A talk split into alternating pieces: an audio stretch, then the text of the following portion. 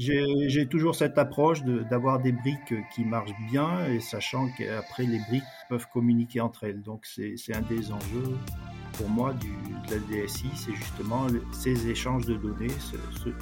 souvent, je dirais, le, diable se, cache dans des détails et qui sont vraiment très pénalisants. Donc euh, le but, c'est de rester vigilant, beaucoup échanger, notamment avec des expériences surtout. Bonjour.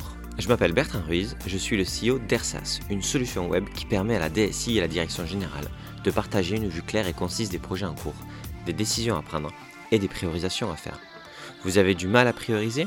ERSAS va vous aider à vous focaliser sur l'urgent et l'important. Le besoin en reporting vous prend énormément de temps ERSAS génère votre rapport flash décisionnel en un clic.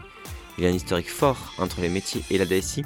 ERSAS va vous aider à collaborer de manière efficace.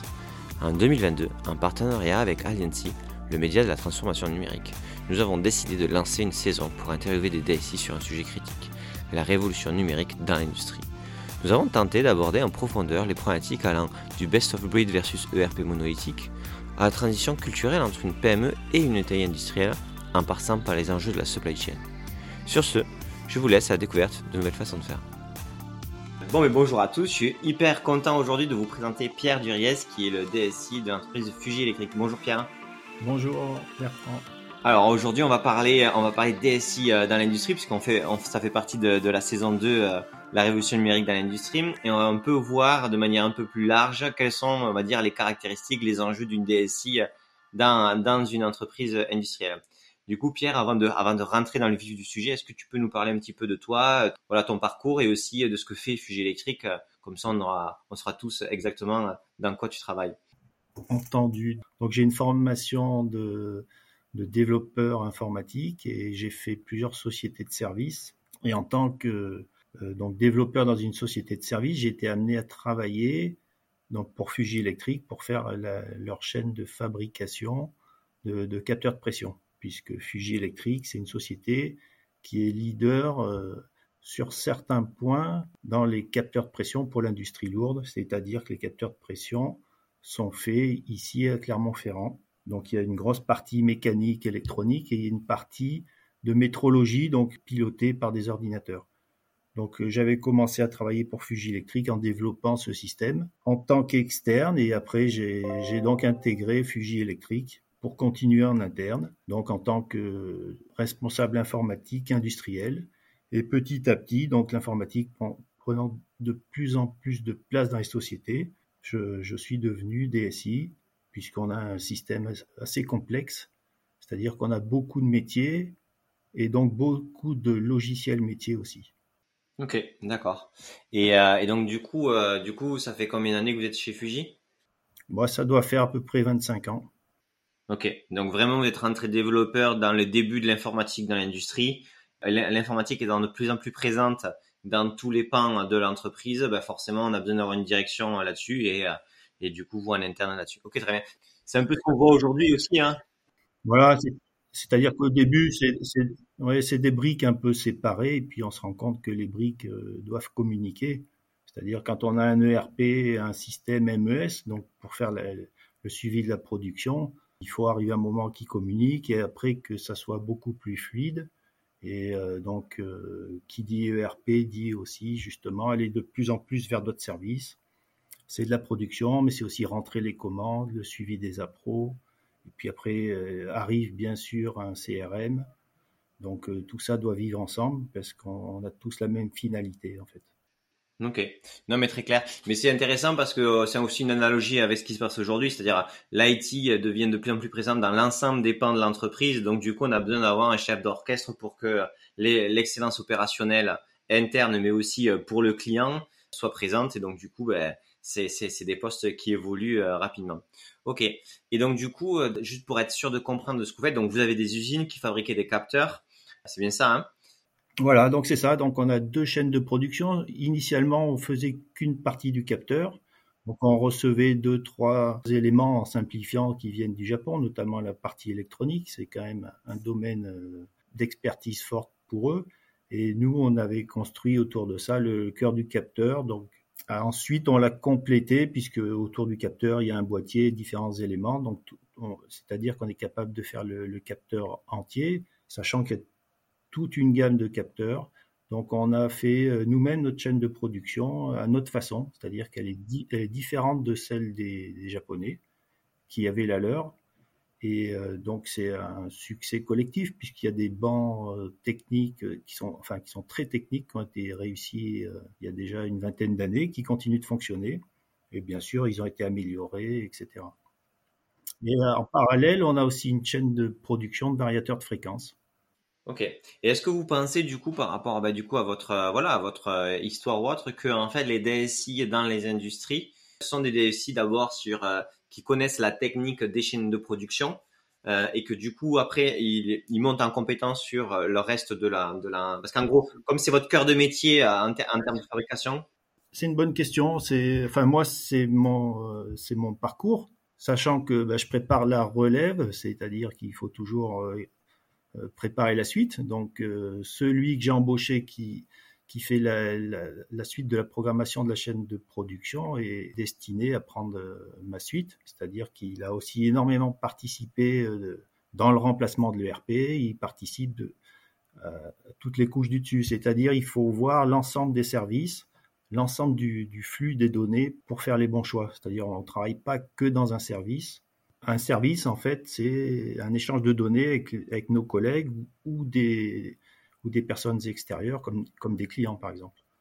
Ok. Et est-ce que du coup, si on fait cette analogie-là, donc en gros, c'est euh, euh, il faut être, enfin, euh, dans l'industrie, votre expérience, c'est qu'en maîtrisant et en comprenant les enjeux IT du cœur de métier qui est la production, ça vous permet d'avoir euh, ben, d'avoir l'expertise qui vous permettra plus tard en poste de direction de faire les bons choix parce que voilà. Et est-ce que si on parle on parle du e-commerce, il faudrait que les DSI de plateforme e-commerce euh, soient d'abord des DSI euh, du coup du marketing par exemple pour pouvoir maîtriser l'ensemble de l'IT. Est-ce que c'est une analogie que vous pensez vraie sur d'autres secteurs Pas forcément? Ouais, je ne sais pas si on peut généraliser. Ce qui, ce qui est certain, c'est qu'il faut avoir en soi cette sensibilité. C'est-à-dire que certaines personnes euh, sont des développeurs et resteront des développeurs, mais c'est pas péjoratif. Hein. Et d'autres ont, l'envie d'aller euh, plus euh, vers la compréhension des autres services et l'échange des données. Typiquement, pour, être DSI chez nous, il est effectivement préférable de comprendre la chaîne de production et du coup le RP, à minima, sachant qu'il y a il y a énormément d'autres choses. Euh, même si on est une chaîne de production, on a énormément d'autres activités. On a un bureau d'études, on a des réalisations de systèmes industriels. Donc tout ça, c'est une part à ne pas négliger dans, le rôle d'un DSI.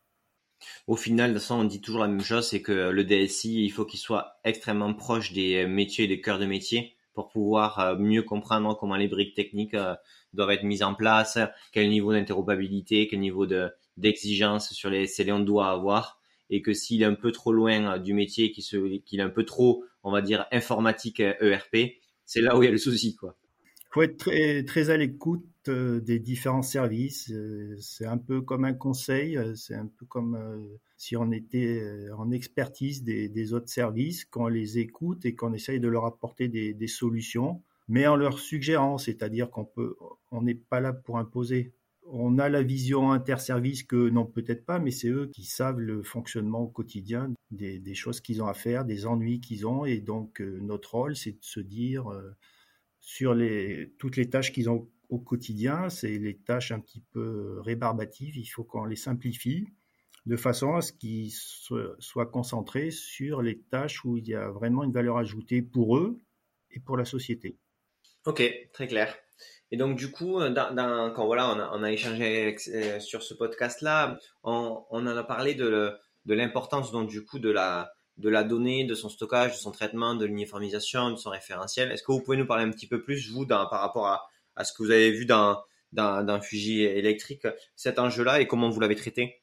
Donc l'enjeu de la, de la donnée, c'est important parce que la donnée, en fait, c'est ce qui va circuler entre services et entre applications métiers. Donc euh, moi, je fais souvent le parallèle entre le fait de faire collaborer les services et de faire collaborer les logiciels métiers. C'est-à-dire que dans les deux cas, c'est un petit peu compliqué, mais c'est un peu notre enjeu. Et qu'est-ce qui circule entre les services et les, logiciels métiers? C'est la donnée. Donc, ce qui est important, c'est de pouvoir la capter, faire son acquisition. Dans certains cas, la qualifier, notamment pour un CRM, c'est important de, de qualifier les données pour pas s'embarrasser de données euh, inutiles en fait. Et ensuite, le but, c'est bien la, fluidifier les, flux de données, de digitaliser en fait, de façon à donner, à apporter les données aux bonnes personnes, c'est-à-dire faire des tableaux de bord et que les gens soient focalisés sur leurs données pas noyés dans l'ensemble des données. Mais du coup, par exemple, par rapport à ça, au niveau industriel, c'est quoi les enjeux? C'est que euh, la donnée, par exemple, dans les machines industrielles, remonte pas forcément euh, parce que euh, à la base, elles n'étaient pas connectées, que donc du coup, vous avez dû les connecter en plus. C'est le fait que il n'y a pas de protocole ou de standard de normalisation de données, donc du coup, il faut avoir une, faut les créer soi-même et donc du coup, ça crée toute une complexité aussi. C'est quoi un peu les deux trois enjeux clés sur la donnée en soi dans l'industrie? C'est d'être un maître de, ce qu'on fait. Donc, par exemple, pour la chaîne de production, ce sont des développements euh, qui ont été faits maison et qui, ont déjà plus de 20 ans. Donc, ça veut dire qu'on on, on maîtrise. Donc, on peut adapter notre outil pour la finalité, c'est-à-dire rendre une traçabilité sur la production qui soit optimum. C'est-à-dire qu'elle nous permette de voir si ça marche bien, d'optimiser aussi nos, coûts de fonctionnement et de permettre, notamment dans notre cas, de, fournir des certificats d'étalonnage, notamment pour les capteurs de pression pour nos clients. Donc des produits vraiment adaptés à nos clients et qui ne soient pas standards. Mais du coup, par exemple, par rapport à la donnée, que je comprenne, là, c'est vraiment au niveau cœur de métier euh, par rapport au capteur, c'est ça? Oui, oui, oui. Donc, on a une, une, base de données de production, donc ce qu'on appelle un MES, où toutes les actions sont traitées dans, ce système et maintenant qu'on fait collaborer étroitement avec l'ERP. C'est-à-dire que la commande, elle est issue de l'ERP, elle arrive sur la chaîne de production, elle est consommée et en retour, on, fournit les informations. Donc nous, nous avons fait le choix d'être complètement séparés, MES et ERP, de façon à, avoir la maîtrise d'un MES euh, à 100%. Ce qui fait que récemment, on a changé de ERP, ça s'est passé plutôt facilement. Du coup, par rapport à ça, c'est intéressant. Euh, ça m'interroge. Euh, du coup, il y a peut-être des fois une différence entre ça, c'est intéressant et ça m'interroge, mais là, ça m'interroge. On verra. non, mais en fait, la question que je me pose, c'est quand on dit ERP, on a tout dit, on n'a rien dit. Il y a déjà des ERP, il y a des périmètres différents. Il y a déjà des, fois, il y a l'ERP, c'est que sur la prise de commande et la finance, etc. Et au tout début de l'industrie, ben, les gens, les SAP, etc., ont fait des solutions euh, all-in-one qui faisaient tout, enfin, qui, qui faisaient beaucoup de choses parce que dans tous les cas, il n'y avait pas de solution spécialisée. Aujourd'hui, le MES, c'est l'outil de euh, l'outil euh, IT euh, de suivi de production qui vous permet d'avoir une vision globale de tous les processus qui ont été faits, à, quel moment, pour quel type de pièce, et du coup qui vous donne une traçabilité globale sur la chaîne de production. C'est bien ça. C'est tout à fait. Et comme c'est des développements maison, on a pu faire des choix technologiques qui, qui s'avère gagnant à terme, puisqu'en fait, on a une base de données qui, qui, est gratuite, on a des développements, des, on n'a pas de frais de runtime, etc. Donc ça, mis bout à bout sur 20 ans, c'est une somme considérable, avec une souplesse inégalée. Donc euh, du coup, il nous faut vraiment un, développeur euh, qui, gère ça. En fait, c'est cœur de métier pour vous parce que c'est de là que vous allez avoir une vraie optimisation, compréhension euh, de vos outils de production, comment ils fonctionnent, l'adapter par rapport à des besoins, à des conséquences hétérogènes. Et vous avez réduit le, scope de l'ERP à, au final, une gestion euh, du cycle d'achat, du bon de commande, du stock, qui est quand même beaucoup moins cœur de métier, beaucoup moins complexe en soi, ou beaucoup moins, euh, on va dire, besoin de la table. C'est aussi complexe, mais c'est vrai que c'est des, services euh, un peu différents. Et, voilà, alors le service d'ordonnancement, c'est pas le même que la production. Et est-ce que vous pensez que le RP, euh, il va encore se, euh, réduire son périmètre à partir du moment donné où euh, vous voudriez, par exemple, avoir une vue beaucoup plus précise sur votre supply et donc du coup du côté de vos fournisseurs et donc du coup avoir cet échange de données là en disant, bah en fait, moi c'est ce qui m'intéresse, c'est pas tant les commandes que j'ai faites, mais c'est de savoir les stocks que mes, fournisseurs pourraient me donner dans combien de temps pour savoir si oui ou non je peux être en flux. Et donc du coup, on sort un peu de l'ERP classique hein, et on est plutôt sur un outil de gestion de supply fournisseur, on va dire, euh, parce que voilà, supply, voilà. Et, donc du coup, de réduire encore ce spectre-là de ERP, ou vous le voyez pas tout à fait comme ça? Bah, disons que chaque ERP a en fait euh, son histoire et certains ERP sont bons dans un domaine et ça dépend de leur, leur histoire en fait. Hein. typiquement, nous, celui qu'on a choisi, on l'a choisi parce qu'on savait qu'ils étaient surtout adaptés au domaine de, la compta et de la finance. C'est un point qui est, un petit peu critique pour un groupe japonais, en fait. Hein. Donc, on l'a choisi en fonction de ça. Maintenant, il a des points faibles comme tous les autres. Mais euh, moi, je considère euh, de, faire faire le minimum, mais que ça soit bien fait par des, par des produits et de trouver une association après entre les produits ou éventuellement faire un data warehouse pour faire du traitement de données, du BI à l'extérieur. Maintenant, chacun essaye de tout faire. Chaque ERP essaye de grossir et de tout faire, de même que chaque euh, CRM essaye d'en faire un peu plus. La limite n'est pas évidente et puis je pense pas qu'ils savent qu'il y ait un produit qui, qui, soit bon partout en fait.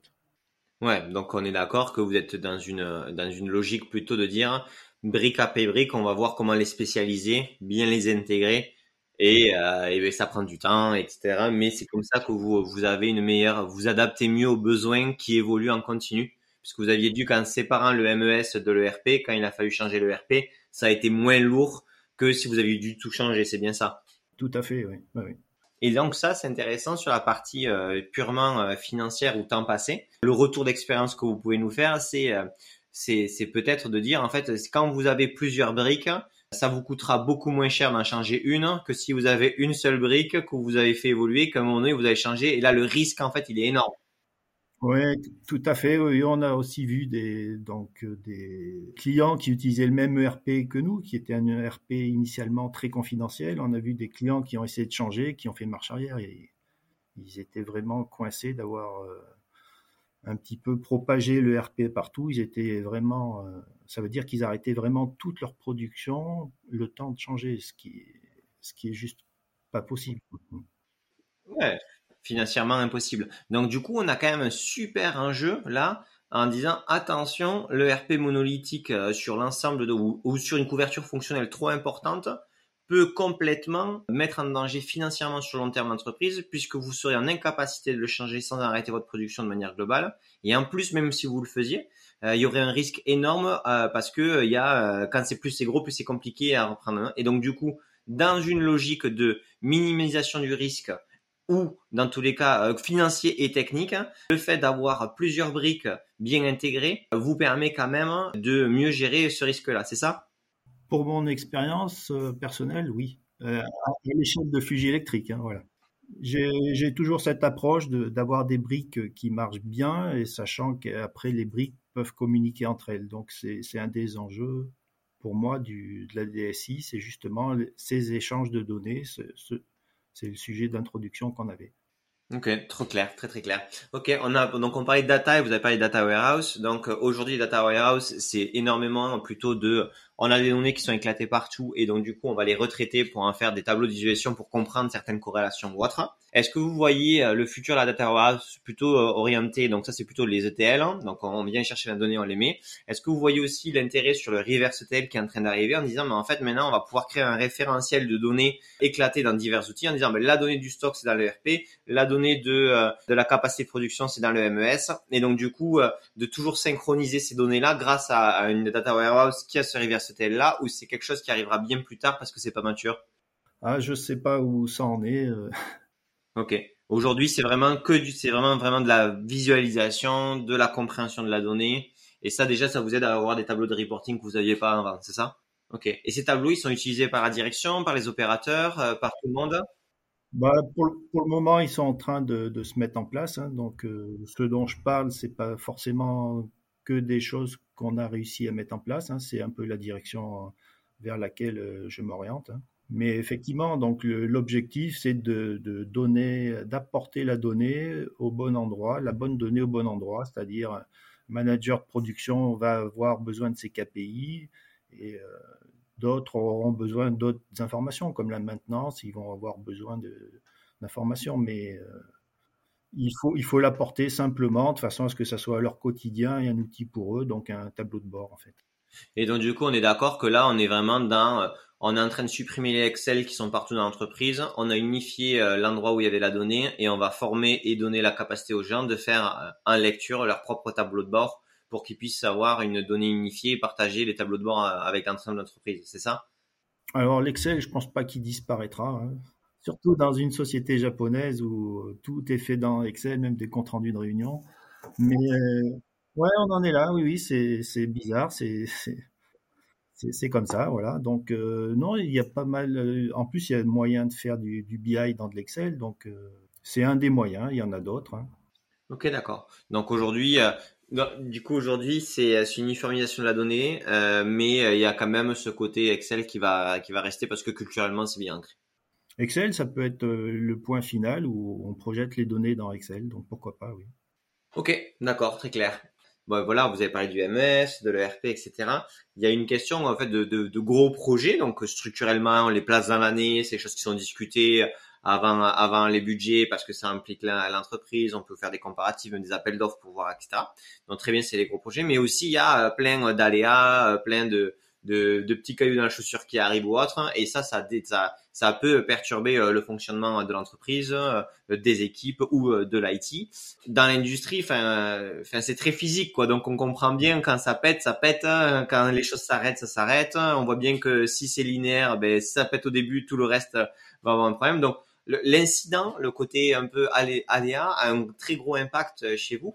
Comment, comment gérer ces temporalités ou bah, c'est un des, gens, des enjeux hein, dont on parlait juste avant le début de, l'enregistrement. Hein. C'est effectivement, donc, euh, on a plusieurs rythmes, comme dans tout métier, je pense qu'il y a plusieurs rythmes. Moi, je, vois trois rythmes, c'est-à-dire euh, le rythme à, très court terme, c'est-à-dire le, quotidien, les soucis, on va dire, typiquement, les petits soucis, les plus gros, notamment la sécurité, des choses comme ça, éventuellement des pannes.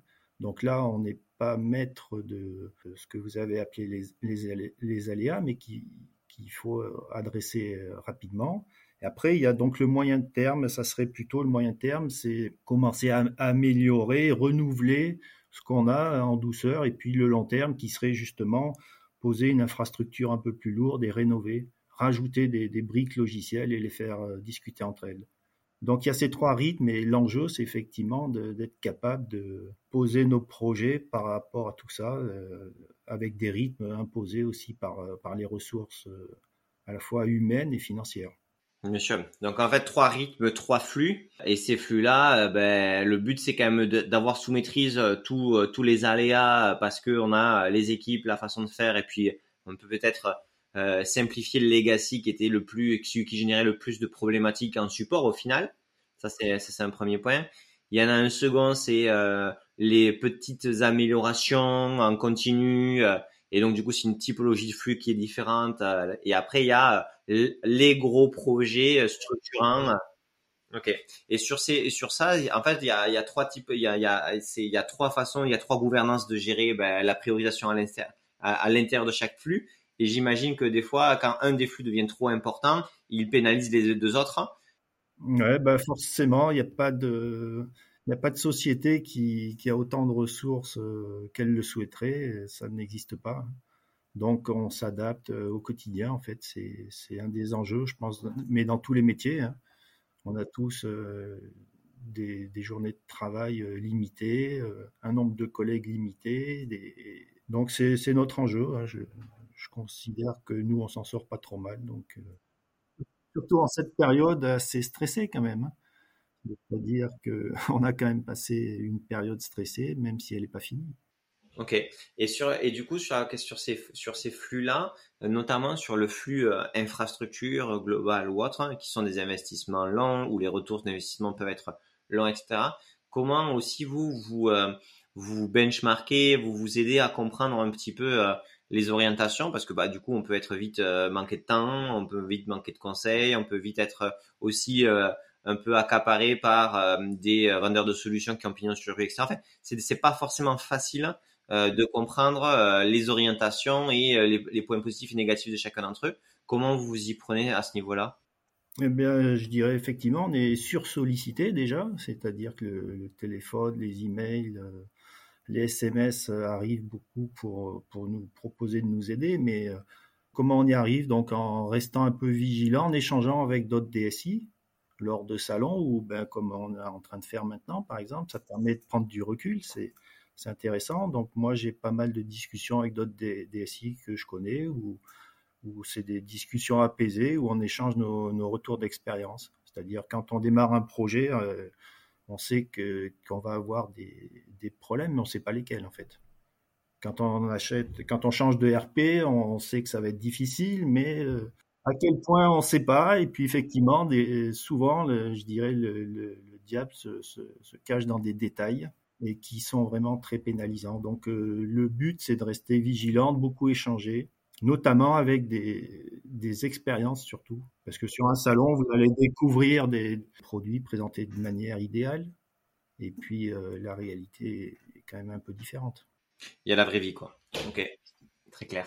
Donc, euh, ouais, donc euh, c'est voilà, c'est vraiment du côté réseau, partager avec d'autres DSI qui ont qui ont fait ce type de projet là avant, bien comprendre qu'est-ce que ça leur a apporté, si c'est des si des contextes qui sont similaires aux vôtres ou s'ils avaient des points de différence. Ok, très clair. Et au niveau, euh, là on parle très euh, orientation euh, solution, puis il y a aussi il y a aussi des visions de l'IT qui changent. Par exemple, le cloud en était une. Hein, il y a, moi, je vois arriver une vision, donc on en parlait un petit peu, le fameux best for build qui va commencer possiblement à être vraiment possible grâce à, au reverse TL qui, qui permet de synchroniser des outils entre eux et où la synchronisation, c'est vous qui l'avez. Sur des, sur des révolutions technologiques fortes, Comment vous euh, vous percevez? Est-ce que c'est des choses où en fait il faut être un peu en avance de phase pour pas pour, pour prendre le, le, le, tournant au bon moment? Ou est-ce que c'est plutôt des c'est plutôt de dire en fait c'est trop lourd euh, techniquement euh, et financièrement parlant et il vaut mieux que les gros aillent avant pour qu'on puisse voir une vision un peu plus faire? Comment on se positionne par rapport à ces évolutions de la technologie qui sont quand même pas évidentes à, à appréhender en termes de timing et de potentiel? Ouais, j'ai pas euh, entièrement réfléchi euh, sur cette sur cette problématique. Hein. C'est vrai qu'on a déjà pas mal de, de projets, euh, je dirais même jusqu'à du assez long terme. Hein. Donc, euh, j'ai pas d'opinion sur sur ce sujet. Pas de problème. Hein. Et donc du coup, bon, là on parlait donc de, typologie de projet. Et, et, donc du coup, il y a des équipes qui sont derrière. c'est celles qui font vivre, qui font vivre bah, ces flux, ces rythmes, etc au niveau donc d'une DSI industrielle qui a euh, qui a réussi à gérer ses flux, euh, qui a, qui a réussi à créer un cadencement, on va dire des, des priorisations, voilà, qui est mature. Comment comment euh, comment vous c'est quoi votre vision des équipes, des points de difficulté que vous avez eu et, aujourd'hui comment vous êtes organisé? Donc euh, bah, pour revenir un peu sur Fuji, donc on a deux sites qui sont très proches d'une dizaine de kilomètres qui sont reliés, donc c'est une difficulté supplémentaire c'est-à-dire qu'il y a une chaîne de production de, chaque côté. Donc au niveau euh, DSI, l'avantage c'est que techniquement on est quand même relié par fibre. Donc on est une petite équipe, hein, on est, j'ai quand même que trois collègues. Donc j'essaye de, répartir les, les, tâches et les fonctionnalités et les compétences. Et c'est assez compliqué parce qu'il y, y, a vraiment beaucoup beaucoup de boulot et puis tout se rejoint un peu. C'est-à-dire, je ne peux pas dire à un collègue de se mettre uniquement sur une tâche, sachant qu'il va avoir besoin des autres. Donc, c'est donc euh, l'important, c'est effectivement de, responsabiliser ces gens, de les rendre assez autonomes, mais quand même de donner une, direction pour, pour avoir un suivi de planning et savoir euh, comment on avance et, vers quoi on va.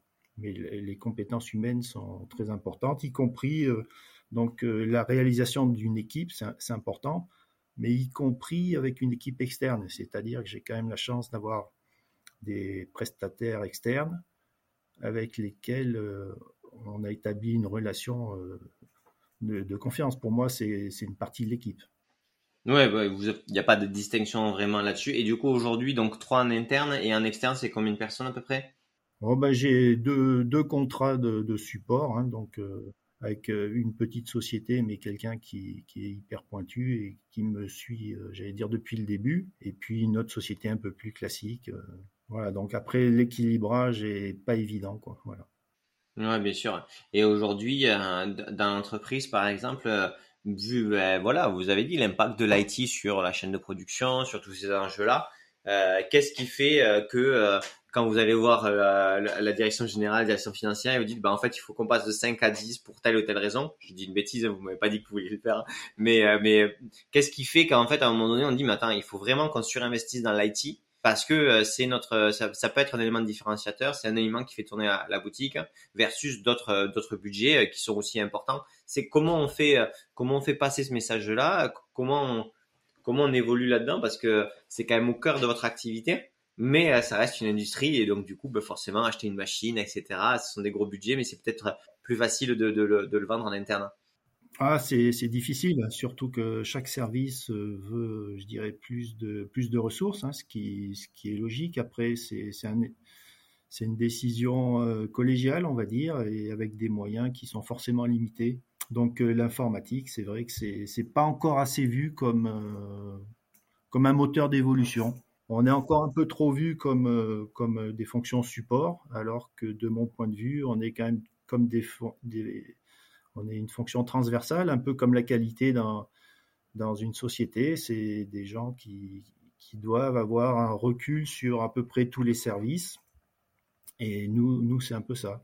Par contre, on, est, on devrait être plus perçu comme un moteur d'évolution, c'est-à-dire déjà permettre aux gens de travailler mieux et plus rapidement.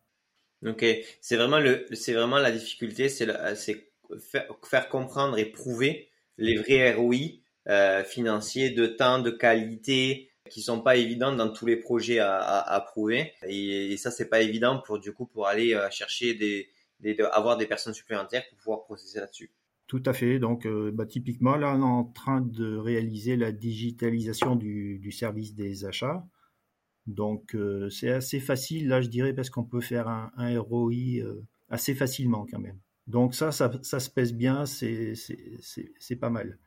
Après, faire des outils euh, beaucoup plus compliqués comme, comme j'avais en projet, c'est-à-dire des configurateurs de produits et, et de systèmes qui seraient à l'interface d'un ERP et d'un CRM, c'est un projet qu'on a aussi, mais qui est difficile à peser quand même.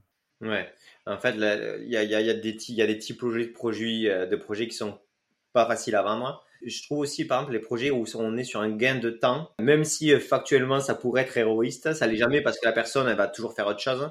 Et donc, du coup, euh, financièrement parlant, ben, même si on dit qu'on fait gagner 25% de temps à une personne, est-ce qu'elle va utiliser ces 25% sur quelque chose qui rapporte plus ou autre? Et c'est pas souvent forcément le cas, sauf, sauf un sales ou quelqu'un qui produit.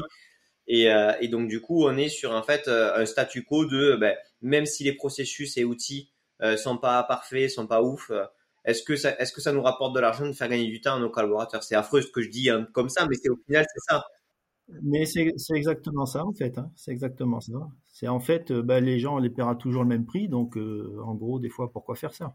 Donc on est vraiment sur sur une question de qu'est-ce que le vaut le temps des gens? Et est-ce que ce temps-là on pense qu'il pourrait l'utiliser de manière beaucoup plus productive dans des choses qui rapportent plus. Bah, je dirais là justement le, fait de, la situation actuelle montre que la digitalisation est indispensable et nécessaire. Ça permet aux gens de travailler un peu plus de n'importe où et surtout que les tâches euh, un petit peu basiques euh, soient euh, plus ou moins automatisées de façon à ce que le service des achats, typiquement, puisque je parlais de ça, se concentre plus sur leur fonction qui est de faire des achats plutôt que de faire du suivi de papier. Ouais, mais ça, ça veut dire aussi que l'entreprise, elle est dans une, euh, ou la direction générale est dans une logique où il va y avoir de la croissance et que donc du coup une meilleure utilisation des compétences clés de l'entreprise et la réallocation sur des tâches à haute valeur ajoutée est clé. Et c'est pas tout le temps aussi clair que ça, je trouve, dans la dans la dans la conception de euh, si euh, c'est sûr et certain que si les gens il faut qu'on focalise les gens sur les tâches à haute valeur ajoutée parce que c'est ça qui va créer la valeur et ça c'est héroïste. Ce discours-là, il n'est pas aussi clair que ça tout le temps. Non, parce que typiquement pour les achats, euh, à la limite, on va se dire, ils échangent par mail quand on a besoin de savoir euh, quand est-ce qu'une commande va arriver. On fait des mails, on fait des coups de fil, mais on en fait tellement qu'on ne sait pas mesurer ça. Alors que si on sait typiquement digitaliser les informations, les remonter dans le RP, elles ça va être euh, natif et, et, beaucoup plus fluide en fait. Et tous ces coups de fil, tous ces, tous ces emails perdus au quotidien sont difficiles à, quantifier. Mais alors c'est clair et euh, donc du coup on est là et on ne sait pas comment prouver que travailler dans de meilleures conditions euh, c'est beaucoup mieux, ça va faire gagner de l'argent à l'entreprise et ça on est là en mode ok ben je sais pas. et le second point c'est que on ne sait pas non plus aussi ben, recruter des gens de 30 ans qui ont été habitués à travailler des outils avec un processus bien et on arrive dans une façon euh, très au final mail, euh, pièces jointes, pas centralisées, etc. Ça peut aussi faire peur de rentrer dans une entreprise comme ça. Et donc du coup, c'est un frein. Est-ce que vous, vous avez pu voir euh, des collaborateurs qui seraient rentrés dans l'entreprise et repartis parce que en fait, une adéquation à la façon de travailler, aux outils qui est pas tout à fait là-dessus? Est-ce que c'est quelque chose qui rentre dans l'équation? C'est aussi ce que j'allais dire, c'est-à-dire que si les choses sont assez bien maîtrisées sur le, classique, le quotidien, ça va permettre à une nouvelle personne de rentrer plus facilement chez Fuji, de prendre, ses marques. Là, on a bien fait de changer de RP parce que celui d'avant était en mode console. Donc, quand on a embauché des personnes, euh, c'était assez difficile de, les faire travailler sur un ERP en mode console quand même. Donc, on se rend compte que c'est pas très attrayant non plus. Euh, c'est difficile de, leur faire faire autre chose que, que du papier après, et c'est pas vraiment la finalité d'aucun service. Aujourd'hui, de toute façon, quand vous recrutez quelqu'un, vous lui donnez un contexte, une mission, mais aussi avec qui il va travailler, sur quels outils, j'imagine. Et donc, du coup, euh, si la personne elle voit que les outils ou euh, personne n'a envie d'être sur un ordinateur qui rame, euh, qui met 25 minutes pour s'allumer, et en fait ben, la question de euh, l'urbanisation des de l'ESI, la digitalisation des processus, elle est aussi au cœur de convaincre les talents de, de rester et de venir. Ok, très clair. toutes ces petites choses au quotidien auxquelles on ne prête plus attention sont quand même importantes. Ouais. Et nous, la difficulté que, que, que vous avez euh, ou que vous pouvez avoir, c'est euh, comment convaincre, comment chiffrer de l'intérêt d'investir sur euh, ben, des people en IT pour pouvoir permettre le changement, etc. Parce qu'il y a du, il y a du temps à homme à passer, mais aussi de les processus, ces processus-là, il faut les digitaliser avec un bon outil parce que on va avoir tel ou tel ROI sur le plus ou moins long terme. Et ça, cette équation-là, elle est compliquée à, à faire et à vendre. Oui, donc euh, moi je considère qu'en tant que DSI, on doit euh, regarder comment ça se pratique, même s'il n'y a pas de, signaux comme quoi ça se passe pas bien. Donc on doit être capable de regarder pour dire aux gens, mais attention, ça on peut le faire mieux. Euh, donc on doit apporter des conseils. Et ça c'est ça c'est très important parce qu'en fait tout le monde s'habitue à sa façon de travailler et n'est plus capable de se mettre en de faire une autocritique et de se faire évoluer et c'est pourtant ce qui est, ce qui est essentiel. C'est le challenge en continu euh, des, euh, des, façons de travailler du processus pour se dire, euh, ben, en fait, on peut travailler de manière plus efficace, plus percutante. Et là, on est plus sur de la question de la formation au final que du recrutement. Pourquoi? Parce qu'en fait, il y a, y a deux façons d'absorber un pic de charge en fait au final. Soit on travaille mieux et donc du coup on peut en faire plus, soit on recrute. Et, et, et en fait, aujourd'hui, on a l'impression que quand on veut vendre des outils de digitalisation ou de bah en fait, euh, c'est plus facile de comprendre pour une direction générale le recrutement en plus que les gens vont travailler mieux et donc du coup on pourra moins se recruter. Et ça, c'est un peu contre-intuitif, j'ai l'impression, parce que parce qu'ils valorisent pas. Je pense que les, vrais arguments, on les découvre après, en fait. On parle de ROI ou de choses comme ça, et puis on va se rendre compte après de, ce qu'on gagne. Et euh, on se dirait, ben, je, pourquoi je l'ai pas fait avant? Je ferai pas marche arrière. Et ça, ça veut dire que le, projet, en fait, c'est un succès, en fait. Ok. Et vous, vous êtes en continu en relation avec les, avec les personnes métiers, etc., pour comprendre la façon dont ils travaillent et se rendre, vous, que vous vous rendiez compte de la façon plus ou moins euh, chronophage, non optimisée, et pour être avec eux dans, mais attends, peut-être qu'il y a des solutions qui pourraient t'aider à travailler de meilleures conditions et qui te feraient gagner en qualité ou en temps, c'est ça?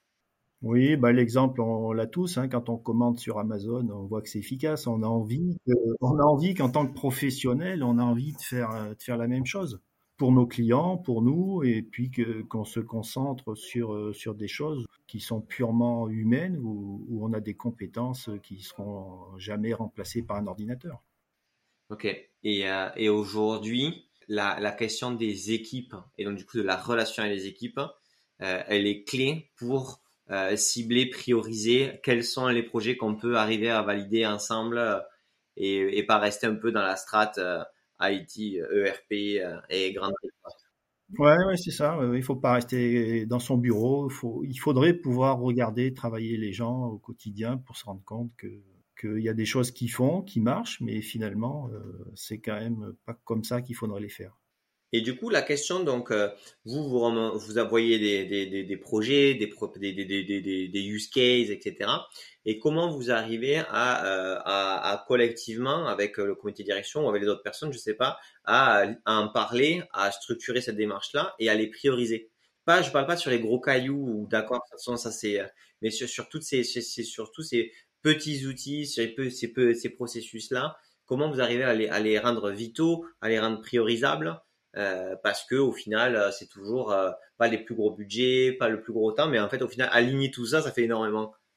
Ouais, c'est difficile. Ouais. Ben, on les prend, je dirais, un par un, et j'essaye d'aider les services que j'ai le moins aidés, etc. Typiquement, après le changement de RP, les achats ont quand même pas mal souffert, hein, puisque ils étaient directement concernés. Donc, donc, je leur ai donné priorité sur la digitalisation. Et puis, euh, quand je passe voir leur bureau, qu'il y a des piles de documents, euh, ne peux pas l'ignorer, en fait. Je, sais qu'il y a d'autres moyens de faire. Et puis, avec le télétravail, quand, ils partaient avec des documents sous le bras, c'est juste pas possible. Ouais, là vous dites là ouais là là là on a là il faut, faire vraiment un truc maintenant parce que euh, ça y est. ok, très clair et euh, super intéressant. Et aujourd'hui dans la vision que vous avez donc cette relation IT métier, vous avez dit juste un petit truc avant qui m'a qui m'a qui, m'interpelle. C'est vraiment c'est si on avait les temps, il faudrait qu'on soit avec eux en travaillant avec eux. Et en vrai vraiment c'est ce côté empathie du processus, empathie de la journée de travail où dans un euh, dans une desiderata, enfin si vous pouviez, vos, vos légendes chez vous euh, travailleraient en continu chez les achats, etc. Ils feraient partie de leur équipe quasiment pour comprendre en fait, c'est ça. Voilà, il faut il faut tout à fait comprendre et vivre un petit peu euh, avec eux leur quotidien pour réaliser, parce qu'ils n'arriveront pas forcément à formaliser leurs problèmes, ou alors ils penseront l'avoir adressé en le faisant d'une manière qui, qui leur convient, mais qui leur collègue fera peut-être pas pareil et et c'est pas optimum. On est vraiment dans une rupture de l'ancien AMOA, AMOE, méga siloté. On est dans IT métier, cadre ensemble, comprennent ensemble, interroge la problématique ensemble, parce que l'IT a une forte empathie, parce qu'elle se déplace, parce qu'elle essaye de comprendre, et parce que le métier euh, euh, est d'accord pour investir du temps, parce qu'il comprend que sans son temps à lui, on ne pourra pas trouver de solution adaptée. Et c'est aussi, aussi un changement, un changement de comportement ou de réflexion des deux côtés euh, qui fait que euh, les projets peuvent fonctionner, c'est ça? Oui, il faut avoir envie de que ce qu'on met soit pratique et vraiment utile et, fasse plaisir aux gens en fait. On avait commencé comme ça sur la chaîne de production, là où avant on faisait tout à la main, on notait tout sur des carnets, euh, c'était juste pas possible. Hein, donc, en plus c'est source d'erreur, donc ça peut être au détriment de la, qualité du, du, produit qui sort. Tandis que là, euh, ce, débat est toujours, toujours vieux, hein, c'est-à-dire, euh, en gros, euh, j'avais des réflexions comme quoi leur métier allait disparaître aux opérateurs sur la chaîne de production, mais en fait non, il a évolué et ça leur a donné plus de responsabilités et plus le temps de, de regarder ce qu'ils faisaient, alors que les, tâches essentielles de, pilotage d'un générateur de pression, finalement, c'est c'est pas la finalité du, du produit ça. Ok, non mais c'est top. Du coup, euh, bah, aujourd'hui, j'imagine que les, relations entre IT et métier, elles sont saines dans le sens où vous avez toujours mis en place une relation de confiance et de partenariat en continu. Euh.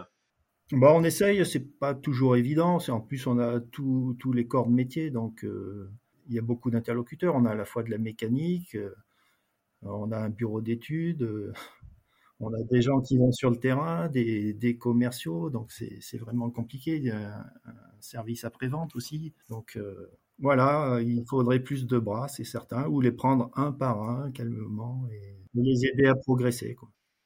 Ouais, peut-être aussi, euh, il, manque peut-être aussi des référentiels de, des abacs en disant, bah, en fait, une, industrie, euh, une industrie de d'une masse salariale de 250 personnes ou de 1000 personnes, c'est quoi c'est quoi la taille, c'est quoi le budget d'une IT, c'est quoi la taille d'une IT pour se dire ah et une IT qui se digitalise, enfin une entreprise qui se digitalise à marche forcée, qui se digitalise pas, qui crée de la dette technique ou pas, parce que en fait au final euh, c'est aussi en se comparant aussi un peu à différentes euh, différentes typologies d'entreprises qu'on peut euh, qui peut y avoir une décision de la direction générale. Peut-être que c'est ça aussi, c'est pas de prendre pas par le bas, les, abacs existent, par exemple, en nombre euh, de PC. Combien est-ce qu'il faut de personnes en support? Donc euh, déjà, euh, rien que là, on n'est pas bon. Mais les abacs, elles y sont, mais mais pour l'instant, ça va pas suffi. Mais à voir comment craquer, craquer le problème de l'IT n'est pas une fonction support et vraiment fait partie du moteur de la croissance de l'entreprise. Il faut attaquer par un projet, le, réussir et montrer ce qu'on gagne. Et on va gagner la, confiance d'un petit peu tout le monde. Et peut-être que le service d'à côté euh, euh, sera intéressé et réceptif et, deviendra moteur. Et c'est ça qui, est important. Bon, mais j'espère que vous avez kiffé ce podcast. Euh, comme toujours, n'hésitez pas à le partager sur LinkedIn, à le partager à, vos collègues, chefs de projet IT, DSI. Ça nous aide toujours à trouver de nouveaux et de des DSI toujours plus intéressants. Et euh, écoutez, ciao